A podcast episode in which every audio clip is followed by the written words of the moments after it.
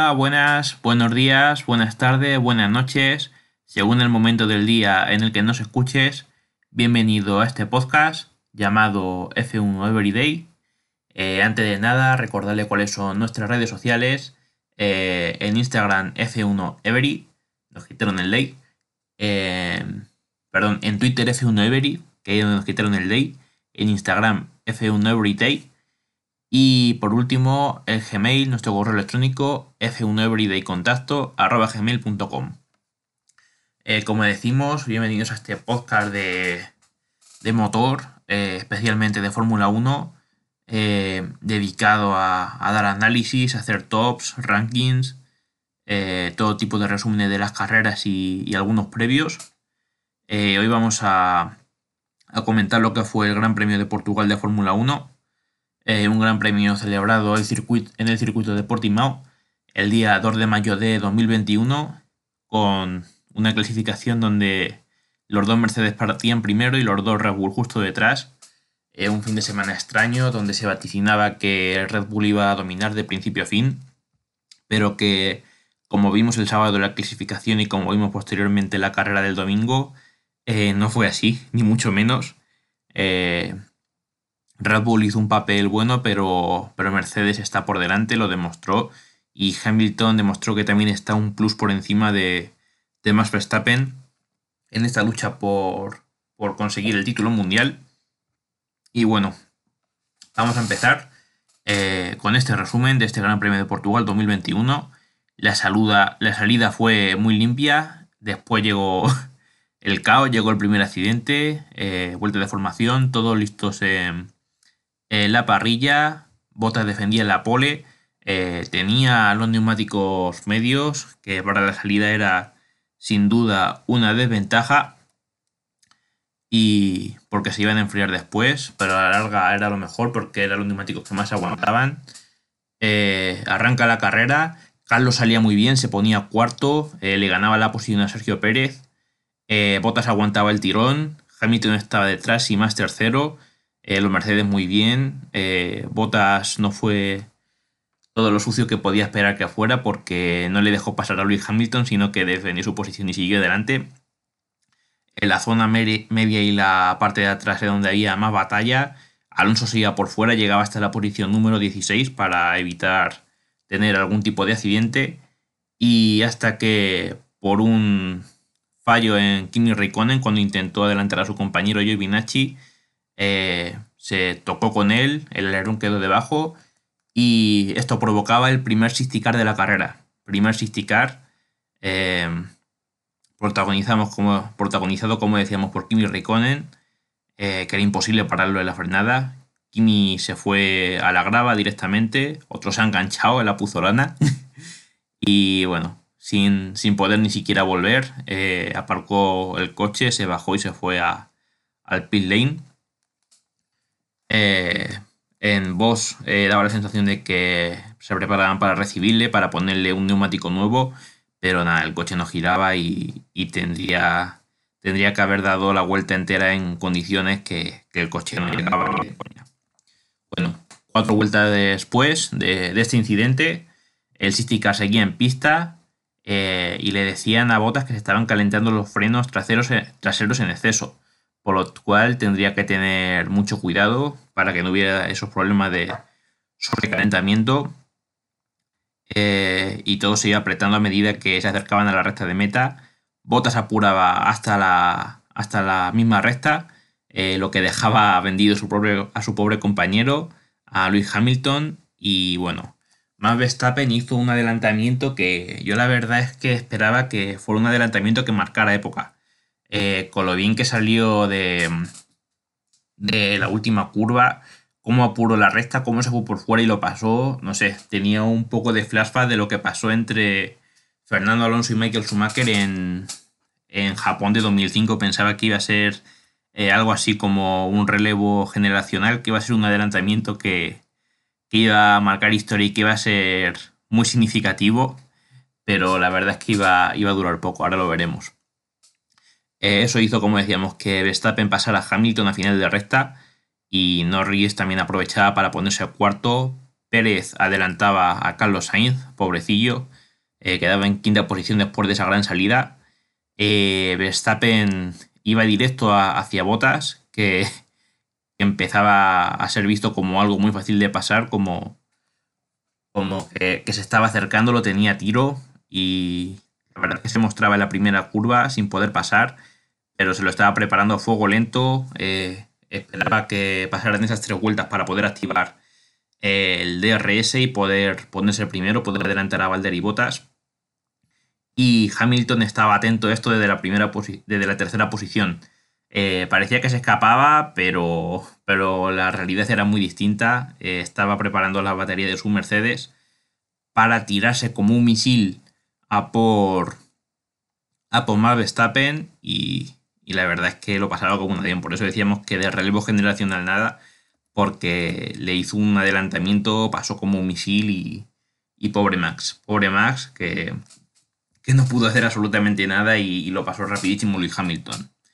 Eh, lo intentó en la segunda zona de DRS, pero Hamilton le cerró la puerta, eh, no le dejó pasar, no fue como después del City. Y tal como se lo hizo el de Red Bull en la salida de Imola, ese estrangulamiento que hubo en la primera curva de, del Gran Premio de la Emilia Romana, Made in Italy.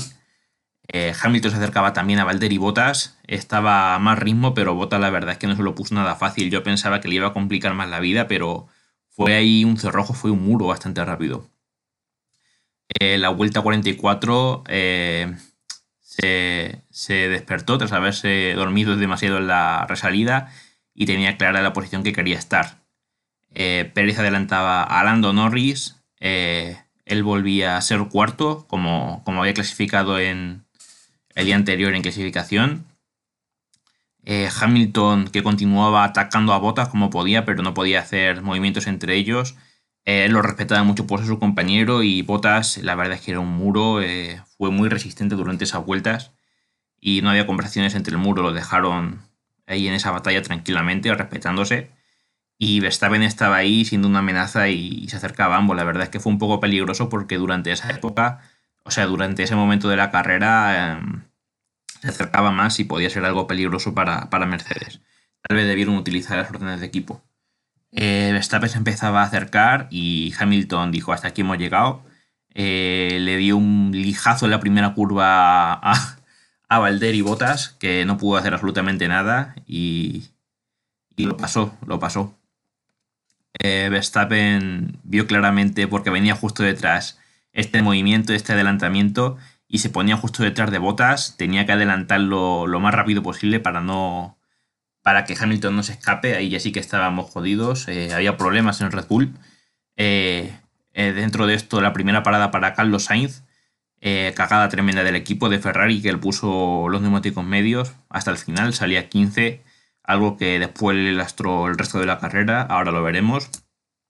Paraba también su noda y empezaban a, parar absolutamente todos. Pero los de delante eh, mantenían la calma, tenían un buen ritmo, hacían buenos tiempos y seguían eh, sin, hacer esa parada. Eh, mientras Hamilton abría hueco con sus rivales y Bottas era un muro, era un tapón, taponaba a Verstappen igual que, que anteriormente había tapado a, a Luis Hamilton. Llegados a la vuelta 36, en Red Bull paró Max Verstappen, que montó el, neumático duro. Eh, en Mercedes pedían entonces a Botas que, acelere, que aumente el ritmo, que, se mantenga ahí, que fuera un tapón para Verstappen como, como lo había sido antes. Pero el pobre ya tenía las ruedas destrozadas, eh, no podía mejorar absolutamente nada. Eh, fue el siguiente en parar y le pusieron el duro también, al igual que Verstappen. Y salió de nuevo por delante de, del holandés, pero derrapó, tuvo un error y más eh, lo pasó. Le pegó otro lijazo como le había pegado anteriormente Luis Hamilton. Eh, Hamilton paraba después, pero ya con mucha calma porque se había conseguido escapar lo suficiente como para mantener mucha distancia con, con Verstappen y no tener que preocuparse por ello. Eh, salía por detrás de Sergio Pérez, que todavía no había parado, y, la verdad es que le quedaba mucho por parar todavía a Sergio, que trató después de, detener un poquito a Luis Hamilton, aunque después veremos que, no tuvo mucho éxito. Después de la parada, eh, los líderes se escapaban con los duros. Eh, Hamilton al mando, Verstappen detrás, Bottas tercero. tras un nuevo error con la, con neumáticos. Hamilton seguía marcando vueltas rápidas, una tras otra. Sergio Pérez era el único que, que faltaba por parar. se mantenía en la primera posición y, y de momento con los tiempos sin ser excesivamente bajos, aunque después fueron cayéndose poco a poco. Eh, Carlos Sainz en séptima posición empezó a sufrir, esos medios fueron fatales, fue un fallo tremendo de Ferrari y se defendía a, duras penas de Ocon, que finalmente lo terminaría por pasar. Toto Wolf le decía a Bottas que era el coche más rápido en pista, por lo tanto que, que apriete e intente adelantar a Verstappen para sacarle más distancia a la general. Eh, justo después de esto, Ocon conseguía adelantar a, Carlos Sainz, se colocaba séptimo. Mazepin estuvo muy cerca de, quitarle a Sergio Pérez el alerón delantero cuando iba a doblar al Haas. Dio ahí un volantazo y, casi se lo traga a Sergio Pérez, casi hace un Raikkonen en esas primeras vueltas.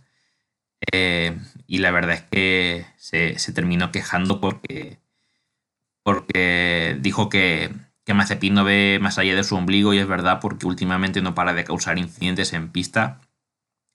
Eh, entró en investigación Mazepin y por haber ignorado las banderas azules. Mientras tanto, Fernando Alonso, que la verdad es que en las primeras vueltas estaba un poco desanimado con él, eh, salió creo que fue 12, salía 12 en clasificación eh, con esa salida de pista por evitar la siguiente cayó hasta el puesto número 16 y parecía que no adelantaba, parecía que iba a pasar otra vez como en Imola, que iba a ser una carrera muy descafinada, pero eh, aceleró mucho el ritmo y adelantaba a Pierre Gasly para meterse décimo en zona de puntos. Eh, mientras tanto, Luis Hamilton, como hemos dicho antes, pasaba a Sergio Pérez sin ningún problema. Había mantenido mucho tiempo a, Sergio para, para frenar un poquito a, al piloto inglés de Mercedes, pero nada, lo pasaba como un misil y ya que estaba sin goma, pues después de 51 vueltas con las mismas ruedas, por fin pasaba a cambiar neumáticos a pit. Eh, Fernando continuaba la remontada, la remontada, pasaba al McLaren de Daniel Ricciardo en la primera curva, otra vez por fuera. Tremendo Fernando, eh, muy buen ritmo el Alpine, ha mejorado mucho el coche. Él también como piloto que las primeras carreras le estaban atragantando y le estaba costando adaptarse también parece que está mejorando, tanto el coche como el piloto mejora y, eso no puede, no puede ir a mejor. Eh, en las próximas carreras seguramente lo iremos viendo y iremos viendo más mejor incluso. Y la verdad, la gozada que tiene que ser adelantar a, un McLaren con los problemas que le dio ese coche en el pasado y, ver que tiene un coche que realmente puede estar delante de ese McLaren. Al menos del de Ricciardo, porque Norris está a otro mundo eh, en cuanto a nivel, pero, pero por lo menos delante de Ricciardo. La FIA confirmaba, perdón, dirección de carrera confirmaba la sanción para Nikita Mazepin eh, con el incidente que tuvo con Pérez. Cinco segundos que serán sumados al final de la carrera porque él no iba a parar otra vez. El siguiente en cazar Fernando Alonso fue Carlos Sainz, eh, pobrecito, sufrió mucho. Nueva gozada de Fernando Alonso que después de pasar el McLaren con los problemas que le dio también pasó a otro coche que en el pasado le dio algunos problemas y casi le da un mundial, que es el Ferrari y lo pasaba como un misil. Eh, Botas poco a poco se iba acercando a Max, se puso un segundo, zona de DRS, pero eso no es adelantar porque igualmente era, era un tapón eh, más Verstappen y no permitía que el finlandés lo adelantara.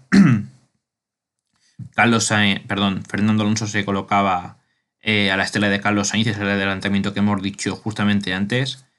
Eh, que tenía mucho más ritmo, mejores gomas, eh, mejor coche me atrevería a decir y no sé si mejor piloto, pero bueno, la verdad es que fue una batalla muy bonita. Eh, Carlos, por desgracia, no, no pudo defenderse porque esas ruedas medias no funcionaron en Ferrari en todo fin de semana.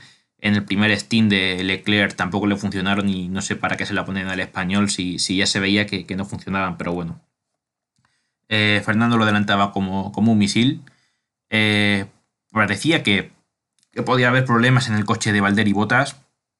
Eh, perdió mucho tiempo durante un par de vueltas y Sergio Pérez apretó mucho, hizo la vuelta rápida para ver si podía eh, hacer, eh, por un lado, el punto de la vuelta rápida y por otro lado acercarse, acercarse a Botas que, había tenido problemas y se había eh, distanciado bastante de más Verstappen, por lo tanto ese segundo puesto de, del primer repunto corría peligro y con esos problemas Sergio Pérez apretaba para acercarse y, de paso hacer el, punto extra de la vuelta rápida, pero al final ni una cosa ni la otra. Porque los problemas de botas mágicamente se, arreglaron, parecía que había un problema en un sector del coche. Eh, botas desde, desde su propio AirPlay eh, quitó esa zona del coche y la desactivó y el problema, el problema desapareció como explicaron los comentaristas de Movistar en, la retransmisión en directo. Eh, bueno, y a cinco vueltas del final, eh, Bottas era el único posible adversario para Sergio Pérez. Por detrás había una batalla entre Haas y Williams, eh, que no daba puntos, pero Misu, Schumacher conseguía superar a Latifi. Y eso, eso infla de moral a Haas, que parecía que era la última escudería y por lo menos tienen ahí un Williams al que luchar, al que pelearse y por el que pelear por, por no ser los últimos. Russell en cuanto a nivel está muy lejos, pero pero hay esa inyección de moral. Y bueno, una victoria personal para el alemán que avanza y deja muy por detrás a su compañero, a Mazepin, que, está siendo el peor en este sentido. Eh, Bottas usaba la parada gratis para intentar hacer la vuelta rápida. Error en Mercedes, aunque luego le salió bien, pero fue un error porque pararon demasiado pronto. Le dieron margen a Sergio Pérez para, para que pare él. Eh, Bottas eh, abrió la ventana, eh, perdón, Botas lo que hizo fue quitarle la vuelta rápida a Sergio Pérez, pero parando Botas lo que hizo fue alejarse muchísimo de Max Verstappen, que Max ahora es el que tenía la vía libre y hacía eh, la parada para tratar de hacer la vuelta rápida. Eh, fue un error de Mercedes. Por otro lado, volvemos a la parte de atrás antes de repasar lo que pasó con la vuelta rápida. Daniel Ricciardo y Gasly adelantaron al pobre Carlos Sainz que se desinflaba, el español quedaba fuera de puntos. Eh, mientras tanto, Bottas y Verstappen estaban jugándose toda la última vuelta por esa vuelta rápida. Muy bonito, ya la emoción no era solamente por ganar la carrera, sino por ese único punto que, valía la vuelta rápida. Y ya sabemos que ha habido muchos mundiales que se ha decidido por un punto, incluso alguna ocasión por medio, aunque esa es otra historia. Luis Hamilton veía la bandera cuadros, lograba una nueva victoria. Grande Luis. Eh, de nuevo, Bota desperdiciaba haber salido desde la pole y, la verdad es que su estadística empeora bastante. Aunque se quedaba tercero, quedaba en la última posición del podio. Verstappen que, que hizo la segunda posición y añadió un punto extra por la vuelta rápida. Parecía que en vez de 18 había hecho 19 puntos, pero, pero otra vez la FIA interviene. Eh, más Verstappen se había saltado la última curva, perdón, la última curva no, la curva 14 eh, por lo tanto, esa última vuelta fue invalidada y el tiempo de la vuelta rápida fue para Valder y Botas. Tras ello llegaron Pérez, que fue cuarto, eh, que se va adaptando, lo va haciendo bien, sumando puntos para Red Bull y, tratando también de ayudar a Max en, todo lo que puede. Eh, el primero de los mortales volvió a ser Lando Norris, carrerón del de McLaren. La verdad es que lo hizo muy muy bien. Leclerc, que fue sexto. Eh, a él sí le pusieron los neumáticos buenos, no como a, Carlos Sainz. Y no es resquemor ni porque sea español ni nada, pero joder, si está viendo que, en el primer Steam de Leclerc no le funcionan los medios, ¿para que se lo pones a Carlos? Es que le arruinaron la carrera y no solamente que se la arruinen a él, sino que esto al final perjudica a Ferrari para el Mundial de Constructores porque podrían haber sumado, él iba cuarto, se hubieran sumado muchísimos puntos y ya no solamente porque quede delante de Leclerc, pero incluso aunque Leclerc hubiera mejorado el ritmo y, hubiera quedado por delante de Carlos, pues Carlos hubiera podido ser quinto sexto, que también son muchos puntos. Un, cuarto, un sexto, un, quinto y un sexto, un cuarto, un sexto, ¿sabes? Eh, esas posiciones tan altas, tener los dos coches ahí arriba, eh, son muchos puntos para Ferrari dentro del Mundial de Constructores y al final se jodieron ellos mismos aparte de joder a Carlos. Entonces es algo que, no termino de, de entender.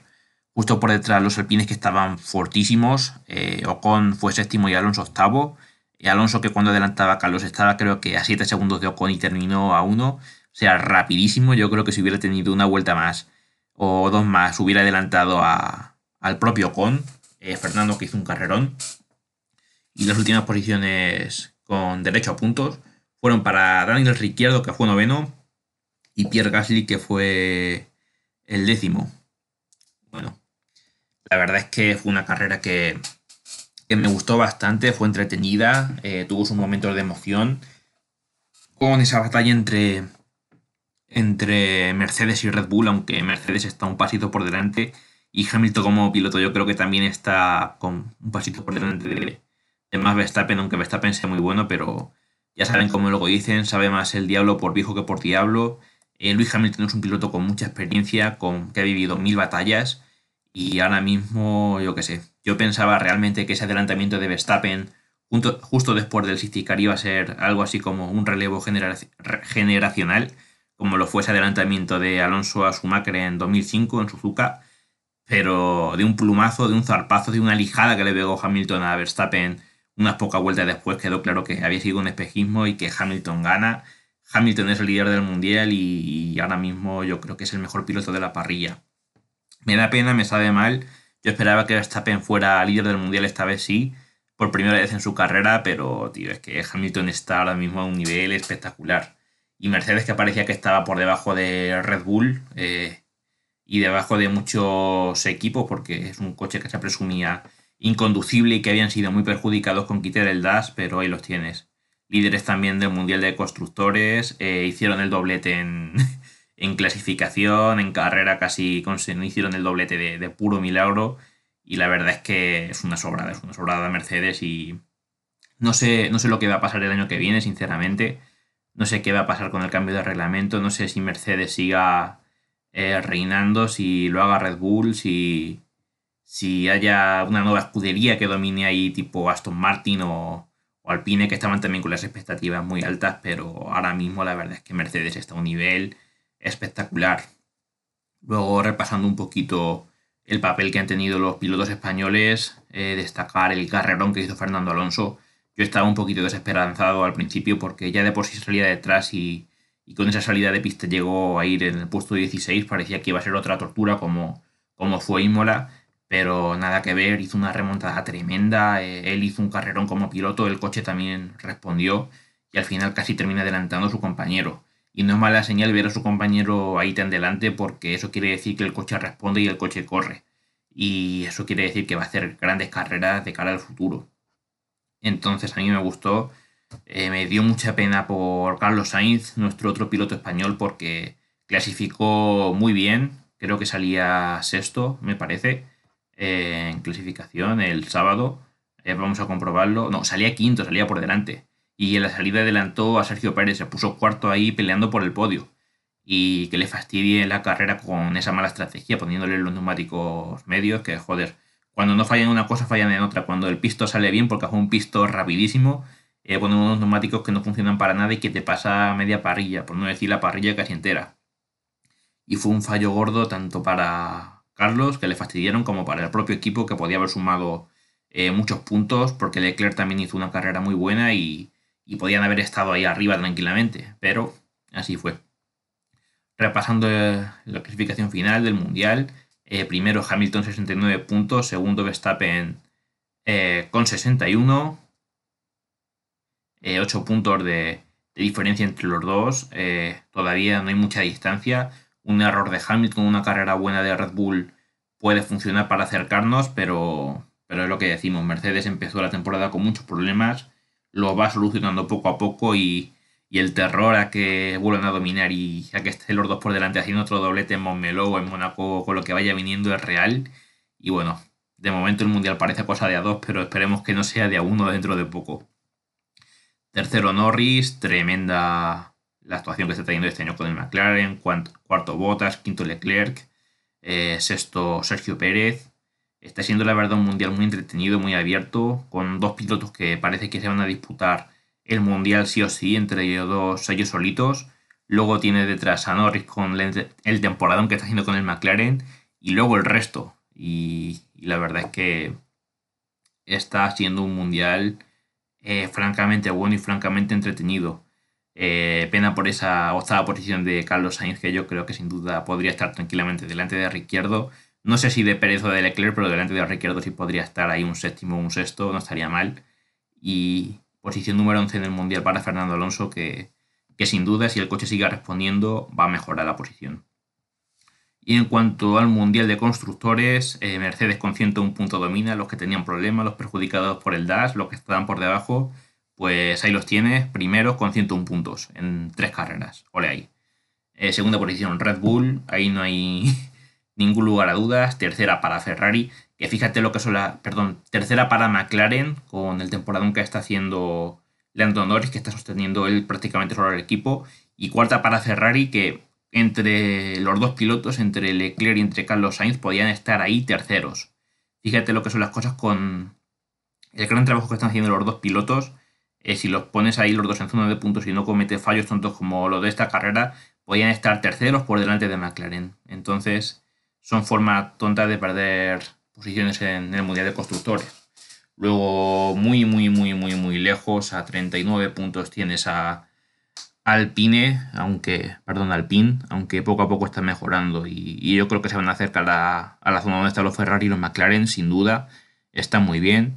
9 eh, puntos para Alfa Tauri, 5 para Aston Martin, que yo creo que poco a poco irá mejorando, pero aún así creo que tanto Alfa como Alpine están mejor en cuanto a rendimiento.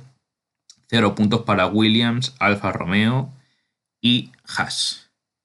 Y así termina este resumen de este Gran Premio de, Portugal en el circuito de Portimao.